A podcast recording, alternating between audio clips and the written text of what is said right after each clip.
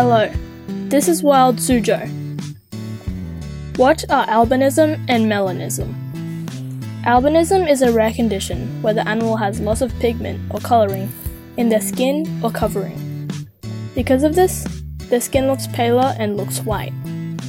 In some cultures, albino animals are thought of as sacred or lucky, but for the animal, it's usually harder to survive. Albinism occurs when an animal receives a mutated or changed gene, which stops the body of the animal from producing the pigment used to color fur, skin, and eyes. This pigment is called melanin and does not work properly in albino animals. Albinism is easier to notice in mammals, but can also happen in reptiles, fish, and other animals. However, these other animals can make other pigments that make albinism less noticeable for them.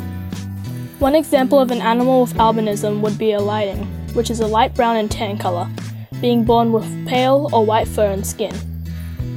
Albino animals find it harder to survive because of problems that came with their mutation. A side effect of albinism is poor eyesight, making it harder to find food and hide from predators.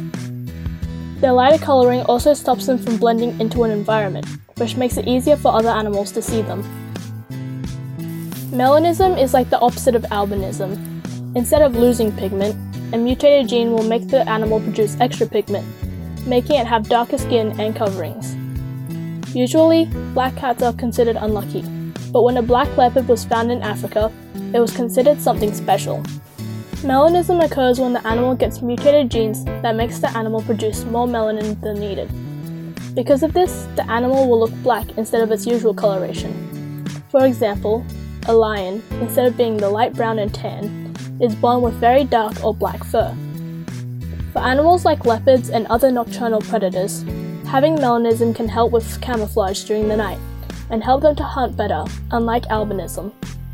This is because the darker colors don't stand out as much compared to lighter colors. For Wild Suzhou, I'm Siana. Thanks for listening and see you next time.